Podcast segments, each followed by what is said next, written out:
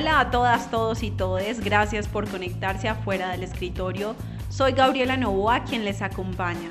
Es un gusto encontrarnos para reflexionar en torno a las ciencias sociales y en este episodio hablaremos sobre el lenguaje inclusivo y la importancia de implementarlo en diversos niveles, tanto social, institucional como a nivel personal. Esta conversación en el marco de plantearnos este tema en la Facultad de Ciencias Sociales de la Universidad Javeriana. Hay diversas miradas con seguridad al respecto, pero qué importante iniciar esta indagación desde una postura crítica y ampliada desde las ciencias sociales. El capítulo de hoy se titula Cambiar el lenguaje, una decisión desde la inclusión. Para esta revisión y análisis desde las ciencias sociales, en esta oportunidad desde la antropología, nos acompaña Manuel Rodríguez. Ella es antropóloga de la Universidad Nacional de Colombia y magíster en Ciencia de la Literatura de la Universidad Federal do Río de Janeiro, en Brasil. Actualmente es profesora del Departamento de Antropología de la Facultad de Ciencias Sociales de la Pontificia Universidad Javeriana. Manuel, qué gusto que estés en fuera del escritorio para conversar. ¿Cómo estás? Hola Gabriela, ¿cómo estás? Bueno, muy bien y te agradezco mucho por esta invitación al programa para tocar este tema que pues a mí y a muchas otras personas nos parece súper, súper importante. No, gracias a ti por estar aquí. Yo quisiera que primero pues nos des un contexto histórico eh, para que tengamos esa lupa desde la historia de cómo surge, digamos, que esta idea o estos movimientos que buscan que empecemos a usar el lenguaje inclusivo. ¿Cómo, ¿Cuáles fueron los inicios históricos de este proceso? Hay quienes dicen que se trata de un invento de la teoría queer norteamericana y del activismo trans y no binario que lo que busca es borrar a las mujeres. Pues yo creo que algunas personas que seguramente escuchan el programa estarán familiarizadas, familiarizados y familiarizadas un poco con eso, ¿no? Eh, ninguna de estas cosas igual es cierta, ¿no? O sea, que se lo hayan inventado en Estados Unidos la teoría queer, el activismo trans y que se busque borrar a las mujeres. Si hacemos un esfuerzo por rastrear debates sobre lenguaje y sexismo, por ejemplo, nos encontramos con luchas como las del movimiento feminista y de mujeres del siglo XIX que fueron olvidadas o que no interpelaron a sus contemporáneos como nos hubiera gustado, ¿no? Esto no porque esas luchas hayan sido poco relevantes, sino porque pues, algo que es importante reconocer es que las voces de grupos y sectores sociales dominados suelen ser silenciadas. Eh, muchas veces para que la voz de alguien, de un colectivo, sea escuchada y sea recordada, pues tiene que expresarse muchas veces en términos del lenguaje dominante. Pues me voy a apoyar un poco aquí en, este contexto que, del que vamos a hablar en, en un par de autoras. Una de ellas es Dale Spender, que ella es una profesora de literatura australiana y pues es una de las figuras más reconocidas en la crítica del sexismo en el lenguaje y señala que uno de los antecedentes silenciados en el debate del lenguaje inclusivo lo podemos encontrar entre las sufragistas del siglo XIX en el mundo anglosajón, es decir, aquellas mujeres que pelearon por el derecho al voto de las mujeres, ¿no? Entonces, en 1850, eh, una de estas sufragistas muy famosa, eh, que se llamaba Elizabeth Cady Stanton, eh, señaló en su momento que los hombres eran quienes hablaban, quienes determinaban los temas de conversación y quienes en la mayoría de las situaciones castigaban a las mujeres que no respetaban las reglas hechas por hombres para favorecer a los hombres. Dicho de otro modo y pues desde una perspectiva un poco más contemporánea, podríamos decir que Stanton comprendió que los hombres se apropiaban de los recursos lingüísticos de las mujeres, ¿sí? Y pues Stanton es una de muchas voces que podemos encontrar ya en, esa época. Em, la historiadora Amanda Logensen, eh, que ella es también australiana, cuenta que a mediados de los años 70 y en los años 80 sobre todo, ya había varias voces en el feminismo internacional que abogaban por comprender el lenguaje como un instrumento de opresión, pero también que veían en él una posibilidad de liberación. Así surgieron campañas para transformar el sexismo en el lenguaje, por ejemplo, cambiar actitudes culturales y suscitar cambio social mediante el uso de términos distintos, sobre todo términos que suelen ser usados peyorativamente para referirse a las mujeres, ¿no? Entonces, ese activismo planteó abiertamente que el lenguaje pues, no es neutral en términos de género, ¿no? Aquí ya dimos un salto al siglo XX, década de los 70 y de los 80. Bueno, pues aparte de términos ya conocidos en español y pues que no creo que valga la pena traerlos aquí a la conversación, términos que se emplean para señalar un comportamiento sexual inmoral o desordenado cuando se refieren a las mujeres, pero que cuando se usan en masculino destacan virtudes como la inteligencia o la sagacidad, podemos ver que en el ámbito académico, entre otros, cuando se describe a las mujeres para resaltar su contribución a un campo de conocimiento, Muchos varones emplean términos como tranquila, amorosa, perseverante, entre otros, mientras que cuando van a hablar sobre otros hombres se suelen usar términos como brillante, inteligente, etcétera, etcétera. Pues estos son debates que si bien no nos parecieran referir directamente al lenguaje inclusivo, al uso de pronombres masculinos, femeninos y neutros, sí nos están hablando de esa conexión entre sexismo y lenguaje que como señalaba, pues viene de tiempo atrás. Esto, pues, esos usos del lenguaje sexistas también los podemos ver mucho en el deporte, ¿no? Eh, pues valga ver como todos los debates que ha habido frente al modo como los comentaristas deportivos, se refieren a las atletas y a los atletas, ¿no?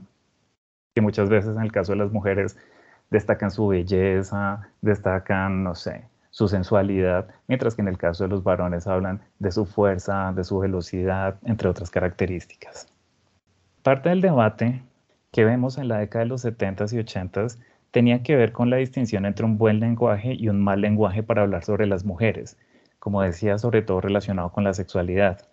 Algunas feministas señalaron que era necesario erradicar el mal lenguaje, al que me refería hace un momento, pero otras consideraron que el lenguaje obsceno que pues podía ser usado por los hombres y lo usaban los hombres, e, era desestimulado o era castigado cuando lo utilizaban las mujeres.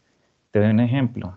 En, en Nueva Zelanda, en 1980, hubo una eh, académica feminista muy importante que fue detenida después de una conferencia que estaba dando por utilizar dos expresiones que en inglés son insultos, pero que suelen ser empleadas por los hombres. Y pues ella no estaba insultando a nadie, ¿no? Así que, siguiendo a esta historiadora, a Logensen, podemos decir que quienes, estas mujeres que abogaban por usar ese lenguaje obsceno, veían en él también una forma de poder, ¿no? Es decir, si lo utilizan los hombres, ¿por qué no lo podemos utilizar las mujeres? Pero hubo un debate que tal vez fue más central que el anterior en esa época, en los años 70 y 80 del siglo XX, que tenía que ver con si el lenguaje podía ser o no un mecanismo de cambio social o si este era solo un reflejo de las desigualdades sociales. Así pues, algunas feministas señalaron que había que cambiar el modo para hablar, el modo de hablar para poder transformar las relaciones entre hombres y mujeres, aunque este no fuera el único frente de lucha, mientras que otras consideraron que si bien el lenguaje reproducía la desigualdad social, la primera tarea era transformar la sociedad, pues con ello cambiar el lenguaje. Es decir, estaban quienes decían, hay que cambiar el lenguaje, y había otros que decían, pues sí, el lenguaje reproduce el sexismo, pero hay que cambiar primero la sociedad para que cambie el lenguaje. Más recientemente, pues hemos empezado a escuchar pronombres neutros, que en español son, por ejemplo, ella, y pues en inglés son they, them, y pues a veces creemos que, no sé, que se trata de una invención de los últimos años, pero estos pronombres ya empezaban a circular o pues se propusieron, su uso se propuso en los años 70, principalmente por dos autoras estadounidenses, Casey Miller y Kate Swift, quienes sugirieron emplear los pronombres neutros en términos de género they, their y them, o sea, sin H, no they, their, them, sino they, their, them, para evitar ciertos supuestos culturales como por ejemplo que cuando hablamos de trabajos o cargos socialmente reconocidos o que son de poder, siempre nos estamos refiriendo a hombres, mientras que cuando hablamos de otros de menor valor refieren a las mujeres. Ellas, eh, Miller y Swift, entre muchas otras activistas de los 70s y los 80s, elaboraron guías para editoriales, para medios de prensa, para escritoras y escritores, con el fin de empezar a transformar ese sexismo lingüístico. Entonces, pues, recogiendo un poco este contexto, lo que tenemos entonces son unos primeros esfuerzos para hacer visible la voz y la experiencia de las mujeres.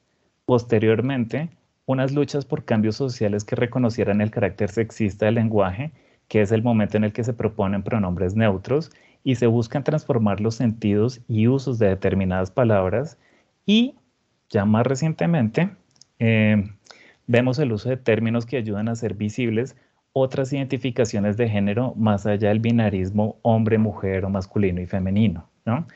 Eh, esto último está más asociado al activismo transgénero de los años 90 del siglo XX, aunque como decía, pues ya en los 70 dos feministas propusieron el uso de pronombres neutros y pues tenemos aquí como une de sus principales exponentes a Leslie Feinberg. Uso el pronombre neutro une para referirme a Feinberg, pues porque ella prefería enunciarse a sí misma en esos términos. Feinberg eh, pues se reconocía como lesbiana y como transgénero y ella propuso que el término trans englobara distintas experiencias e identificaciones de personas cuyas corporalidades desafiaban el binarismo de género, ¿sí? O sea, cuerpos que, cuerpos que en la calle otras personas se quedan mirando, esas personas que escuchamos con frecuencia que dicen, pero ¿será que es hombre o será que es mujer? ¿Sí? O pero es una mujer, pero es como demasiado masculina, o es un hombre, pero es un hombre como demasiado afeminado, bueno, en fin, para referirse a ese tipo de corporalidades, ¿no? Y pues Feinberg incluyó allí a las mujeres lesbianas muy masculinas, entre muchos otros, ¿no? Entonces, ella le daba un uso un poco distinto al término trans, eh, un uso distinto al que estamos acostumbrados, acostumbrados en la actualidad, ¿no? Em, y Feinberg, digamos que propuso y popularizó ya los pronombres they y them en inglés, esto sí con H, para referirse pues, a las personas que no se identificaban ni con lo masculino ni con lo femenino, ¿no? Em, este debate, el de, que propuso Feinberg ya el más reciente, señala entonces que no existen únicamente dos géneros, aunque la cultura, el lenguaje, la sociedad y las instituciones suelen clasificar a las personas en dos y solo dos géneros. El uso de pronombres neutros pues lo han reivindicado más recientemente personas no binarias, por ejemplo, y pues también es usado muchas veces para no dar por sentado cuál es el género de una persona a partir de su aspecto, su nombre o su anatomía. Es decir, que si alguien se llama Manuel, por ejemplo, no asumir que ese es un sujeto masculino o que si hay alguien que utiliza pantalones, un sujeto masculino, etcétera, etcétera. Entonces, bueno, hasta ahí dejaría un poco como el, ese contexto. Qué diversidad de hitos que nos planteas y autores. Creo que ya desde ahí podemos plantearnos las, las siguientes preguntas y los siguientes, los siguientes tópicos. Otro tema que quisiera que abordáramos es cómo podemos entender qué significa y qué conlleva el uso del lenguaje inclusivo hay diversas posiciones en las que se invisibiliza la importancia y el poder que tiene el uso del lenguaje. Escuchamos que a veces eh, hay posturas que dicen, no, pero ¿por qué nombrarlo todo? No hay necesidad de cambiar el lenguaje, esto no es tan trascendental ni tan importante, pero de una u otra forma también pues se adhieren al uso del lenguaje ya existente. Entonces, si quisiera que desde tu postura nos contaras sobre esa importancia de, que tiene nombrar, o sea, cómo realmente nombrar eh, puede transformar lo que, lo que existe y lo que se visibiliza. Esa es una cuestión ahí muy importante y es una cuestión que tiene como varios lados, Gabriela. Mm, yo creo que, bueno, pues nombrar, eh, usar el lenguaje inclusivo para nombrar a sujetos masculinos, femeninos y personas que no se identifican con ninguno de los dos, por ejemplo, puede conllevar un reconocimiento de que las relaciones de desigualdad basadas en el género no se limitan únicamente a la desigualdad económica, a la desigualdad en el uso del espacio público. Pues, por ejemplo, sabemos que em, los varones, sobre todo los que tienen esta masculinidad como más normativa, pues pueden andar más tranquilos en horas de la noche, mientras que las mujeres o los sujetos feminizados, pues no, ¿no? Em, implica eh, reconocer que las desigualdades basadas en género eh, tampoco se limitan únicamente a sentirnos seguras o seguras frente a formas de violencia como la física, la simbólica o la psicológica, sino que el género, como una dimensión central del mundo, a partir del cual se articulan relaciones de poder, también tiene que ver con el lenguaje. Y yo creo que ese es como uno de los puntos así centrales, es ese reconocimiento, que a través de la forma como hablamos podemos estar reafirmando o cuestionando relaciones de poder. Ahora bien, digo puede conllevar, no digo conlleva automáticamente, porque no se trata de una relación mecánica, automática, entre usar lenguaje inclusivo y comprometerse con la transformación de las desigualdades de género, ¿no? Hay personas que utilizan el lenguaje inclusivo, eh, pero que en sus relaciones cotidianas pues siguen reproduciendo muchas de estas prácticas violentas y excluyentes. Mm, así como hablar de mujeres no es equivalente a que alguien esté dispuesto o dispuesta a cuestionar las relaciones entre hombres y mujeres, usar el lenguaje inclusivo tampoco implica esto, ¿no? Eh, pues hay personas que utilizan el lenguaje inclusivo como una forma de corrección política, ¿no? Es como, así se habla ahora, no me gusta hacerlo, pero pues lo voy a emplear para llegarle a una, más, a una mayor audiencia, ¿no? Y esto pues uno incluso lo puede escuchar en, pues sobre todo en el medio político, ¿no? Eh, en candidaturas, en épocas electorales, en donde los políticos tratan de mostrarse como, y las políticas también tratan de mostrarse como eh, más conectadas con distintos intereses de distintos sectores sociales. Em, pero bueno, digamos que teniendo en cuenta esto, em, yo creo que la, la, pues la importancia un poco del lenguaje inclusivo, ¿no?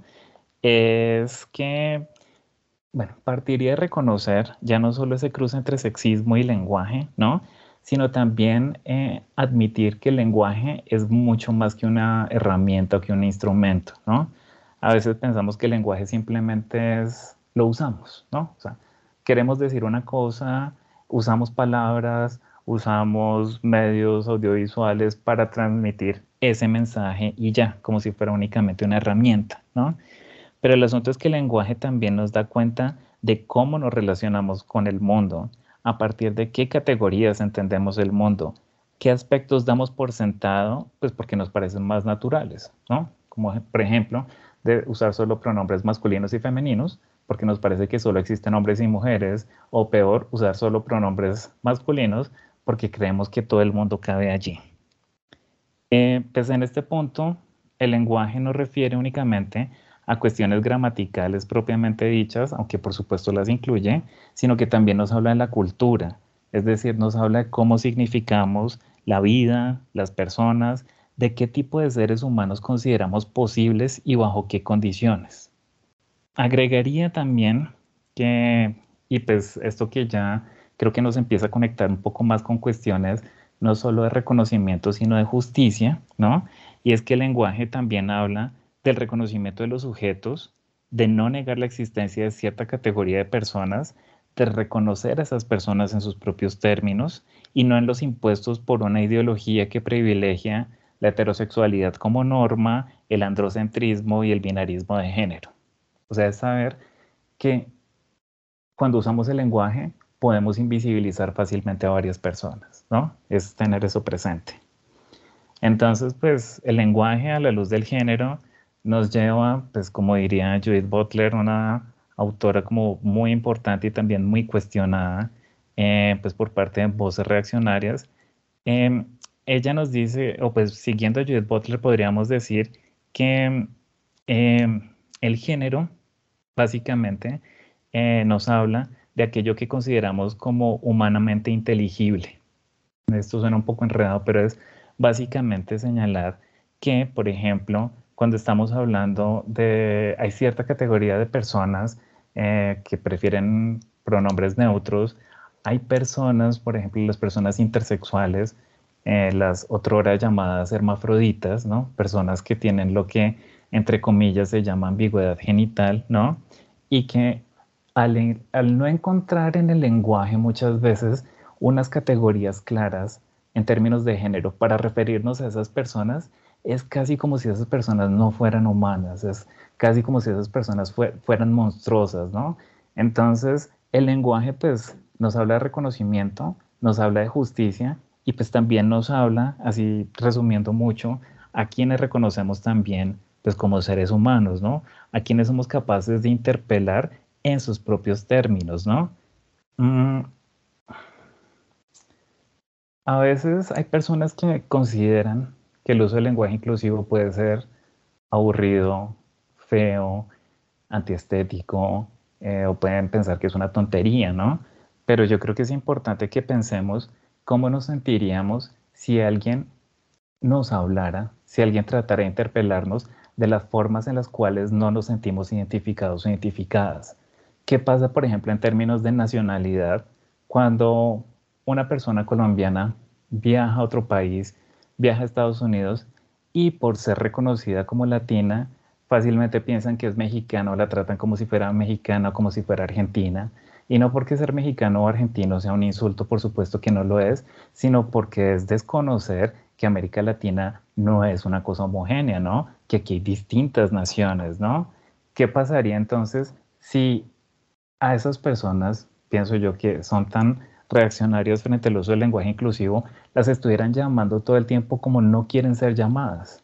O simplemente usan un lenguaje que no las visibiliza. Entonces yo veo que, pues, en últimas, hay una cuestión allí de fondo y es en términos de justicia, en reconocer a otras personas como iguales, aunque diferentes, ¿sí? Como personas que merecen el mismo reconocimiento, el mismo, la misma visibilidad, ¿no? Y pues respetar eso, así nos cueste trabajo usar ese lenguaje, ¿sí? Así nos cueste trabajo decir los, las, les, y pues quién sabe qué otros pronombres surjan en el futuro.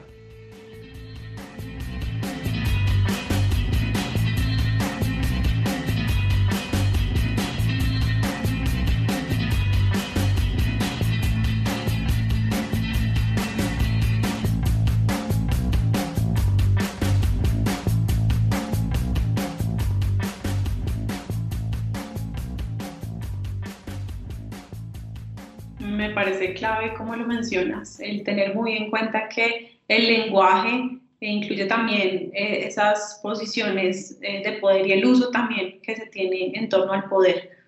Y para ya eh, ir finalizando, quiero preguntarte cómo eh, se puede empezar a aportar a la visibilidad de las diversas identidades existentes en este ámbito del lenguaje para las personas que nos escuchan, que habrá muchas que sean de las ciencias sociales y conozcan más a fondo este trasfondo que tú nos acabas de, pues, de abrir y mostrar, pero también habrán personas que no estén muy familiarizadas con, con este tema en específico y por dónde podrían empezar realmente a aportar a esta visibilidad y también a empezar a, transformar su uso del lenguaje?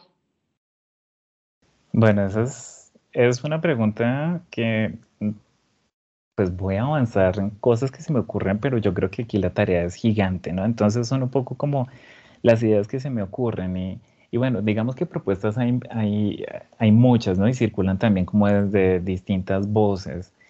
Em, algo que, en el caso de las personas trans, digamos que algo que nos hemos acostumbrado a hacer es a firmar, después de que firmamos correos electrónicos, por ejemplo, poner debajo de nuestro nombre cuáles son nuestros pronombres, ¿no? Eh, independientemente de que cambiemos o no nuestro nombre legal, pues como es mi caso, que no cambia mi nombre legal, ¿no? Em, y ahí hay personas, hay eh, digamos que algunas activistas y algunos activistas trans que dicen, bueno, pues porque tiene que ser solo las personas trans las que estén, las que estén diciendo explícitamente cuáles son los pronombres con los cuales se identifican. O sea, ¿por qué no pueden hacer eso también las personas cisgénero? Cisgénero, eh, pues para aclararle a, a los les oyentes que de pronto no conozcan el término, cisgénero es el término que se utiliza para referirse a las personas que sí se identifican con el género asignado al nacer, ¿sí? Las personas mal llamadas hombres biológicos o mujeres biológicas, y pues el, asunto es que todos y todas somos biológicos y biológicas, entonces pues no es un criterio, ¿no? Pero digamos que las personas que sí se identifican con el género asignado al nacer, ¿no? Entonces hay pues un sector ahí como el activismo trans que dice, no, pues ustedes personas cisgénero también podrían poner el pronombre con el que se identifican debajo de su firma en el correo electrónico, algo que parece tan simple, pero que en últimas tiene un efecto que a mí me parece que es importante y es decir, venga, pero ¿por qué esta persona que yo siempre he leído como mujer, que se viste como mujer, que tiene un nombre femenino, además me está diciendo explícitamente que sus pronombres son femeninos? El efecto que tiene eso es desnaturalizar un poco esas correspondencias que hacemos automáticas entre corporalidad, nombre, género legal, etcétera, etcétera, etcétera, ¿no? Y pues yo creo que eso es como una, no sé, un gesto que a mí me parece que es fácil de hacer. De pronto a algunas personas les incomode, pero pues yo creo que puede ser muy potente, ¿no?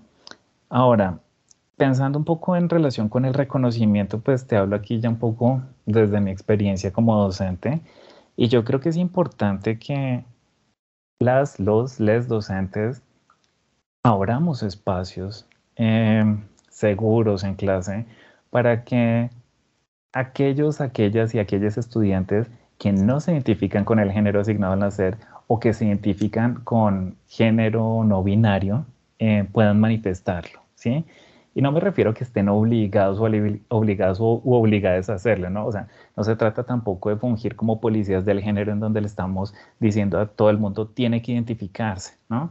Pero sí decir, no sé, la primera sesión de clase, que suele ser la primera sesión de un curso, que suele ser cuando uno se presenta, habla del programa del curso y le pide a, las personas que asisten al curso, pues que se presenten, pues decirles, si ustedes quieren decir cuál es el, el pronombre con el cual se identifican, menciónenlo, díganlo, y yo como profesora me comprometo a usarlo también y pedirle al, al resto del curso que también lo haga como un gesto mínimo, o sea, es que es, puede que al principio sea difícil, puede que sea un poco fastidioso aprender a, hacerlo, ¿no?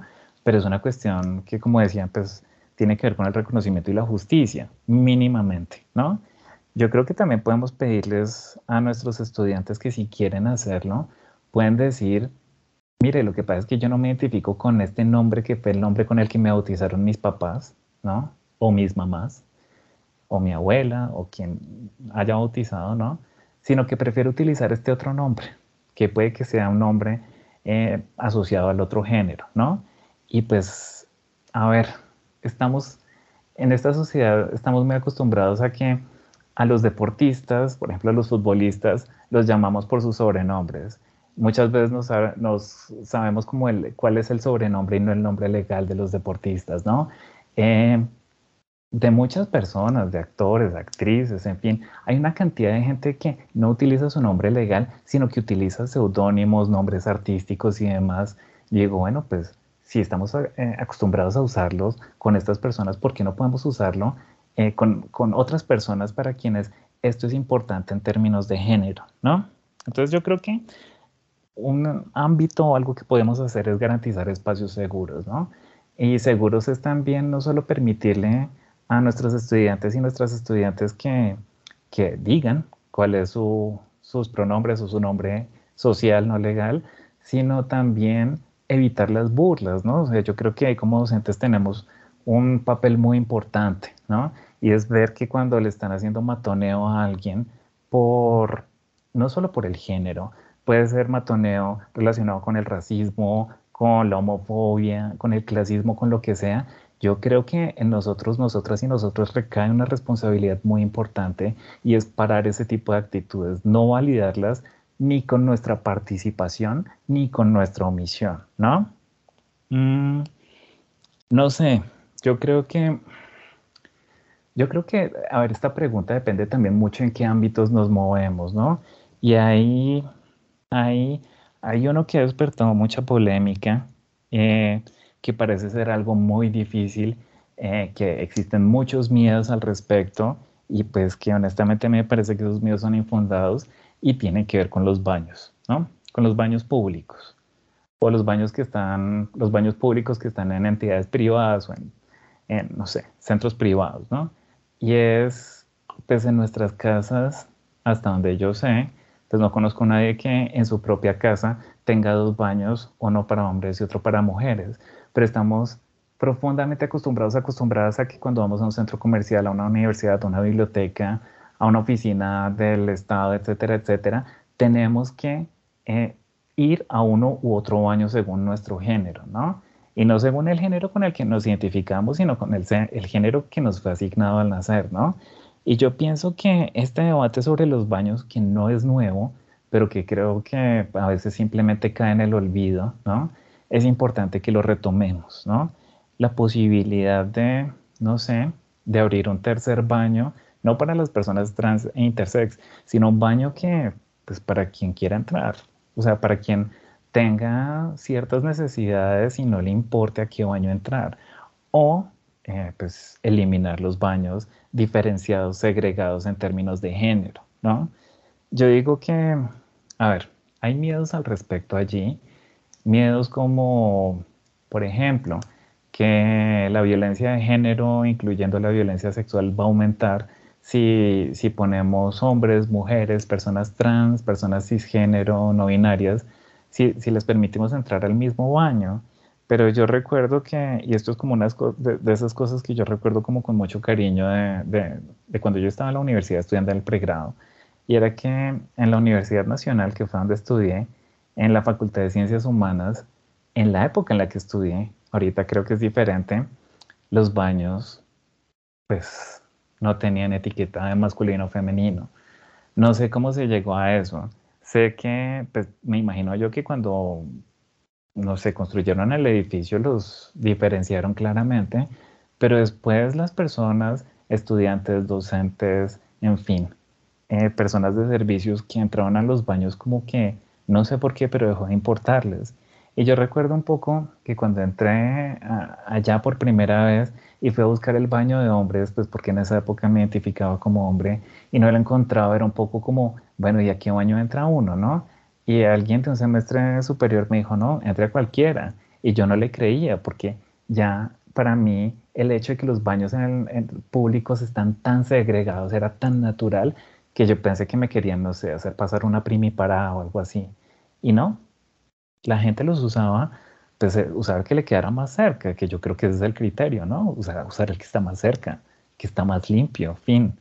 Y pues eso no significó eh, agresiones sexuales y violencia de género, o más bien pensar que el uso, acabar con la segregación en los baños va a crear o va a fomentar la violencia de género, es también desatender que la violencia de género se reproduce en muchos lugares y que tal vez el último sea los baños, ¿no? Entonces, pues a mí me parece que esa sería una medida, una medida que podemos implementar. No sé, porque por ejemplo, para muchas personas trans, eh, y me incluyo allí, a veces entrar al baño puede ser toda una toma de decisión. ¿En qué sentido? En que, pues para muchas personas cisgénero ir al baño es simplemente saber a cuál se dirigen y ya, o sea, como que ni le echan cabeza ni lo piensan, ¿no? Pero pues para muchas, muchos, muchos de nosotros implica hacer cálculos de riesgo, de posibles agresiones y pues por eso muchas veces buscamos el baño que esté más alejado pero que está más solo, el baño o la hora del día donde nadie, no, entran muchas personas al baño, ¿sí? Pues porque queremos evitar obviamente violencias que pueden ser no solo físicas, sino también simbólicas, burlas y demás, ¿no?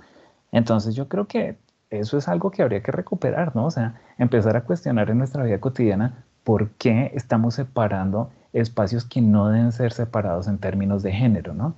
Porque estamos reproduciendo ese binarismo, ¿no? Y bueno, no sé, yo pienso que, insisto, hablo un poco desde mi experiencia como docente, yo creo que, pues como profesoras, profesores, es importante que asumamos una postura crítica también contra los mismos autores y autoras que leemos en clase, ¿no? Es decir, muchas veces algo que yo veo mucho en las ciencias sociales es que tendemos a, elevar ciertos autores y autoras como a la categoría de dioses sobrehumanos, ¿no? Y eso significa que lo que dicen no puede ser cuestionado y pues algo que han señalado las feministas desde hace mucho tiempo y también personas que trabajan en sexualidad eh, desde la teoría queer y desde otros ámbitos es que el sexismo, la homofobia, todo este, el racismo, también están profundamente em, imbricados en la misma producción de teoría, en la misma producción de conceptos, ¿no? Em, cuando, por ejemplo, en clase a veces se habla de el hombre, el hombre en mayúsculas como esa figura que recoge todo para referirnos a lo humano, pues yo creo que uno podría decir, vean, pues ese es el término que durante mucho tiempo se le dio, pero ya está en desuso, pues porque, a ver, el hombre, ¿cuál es el hombre? O sea, esa figura se refería era al hombre blanco europeo, sobre todo, ¿no? Entonces, yo creo que también es importante que como docentes eh, participamos, participemos en eso y que aprendamos también de nuestros estudiantes, porque a veces creemos como, como docentes que el espacio del aula, del salón de clase, es aquel en donde vamos a transmitir conocimiento, pero muchas veces somos refractarios y refractarias a aprender de los, las, les estudiantes y pues yo aprendo todo el tiempo, ¿no? Eh, de mis estudiantes, ¿no? Es como yo pues sé que soy de una generación distinta y veo también cambios en la forma, cambios positivos en la forma de hablar, en la forma de relacionarse, relacionados con el género, pero también con otras cuestiones que yo digo, vea, pues yo también puedo aprender de esto, ¿no? Entonces, pues no sé, eso es un poco como lo que se me ocurre en el momento. Gracias Manuel por estos puntos tan concretos y específicos que yo creo que eso es clave, no ver únicamente el tema como eh, en, lo amplio, en lo, general, sino ver qué cambios podemos eh, hacer también en nuestro día a día. Mil gracias Manuel por habernos acompañado en Fuera del Escritorio. Abordaste un tema fundamental para las ciencias sociales. De esto yo quiero subrayar em, entre lo que dijiste esa importancia de recordar que el uso del lenguaje, que con el uso del lenguaje se, se incluye o excluye y que no es algo accidental, sino que se refuerza o deconstruye en jerarquías de poder. Gracias y siempre bienvenida Fuera del Escritorio. Muchas gracias Gabriela por la invitación y pues qué bueno contar con espacios como este. Y si quieres seguir conectado o conectada con los contenidos de la Facultad de Ciencias Sociales, síguenos en arroba Ciencias Sociales PUG en Facebook. En Twitter estamos como C Sociales PUG. En Instagram nos puedes encontrar también como Ciencias Sociales PUG. Y no dudes en conectarte con nuestro Spotify Ciencias Sociales más cerca. Todos los derechos de fuera del escritorio están reservados para la Facultad de Ciencias Sociales de la Pontificia Universidad Javeriana.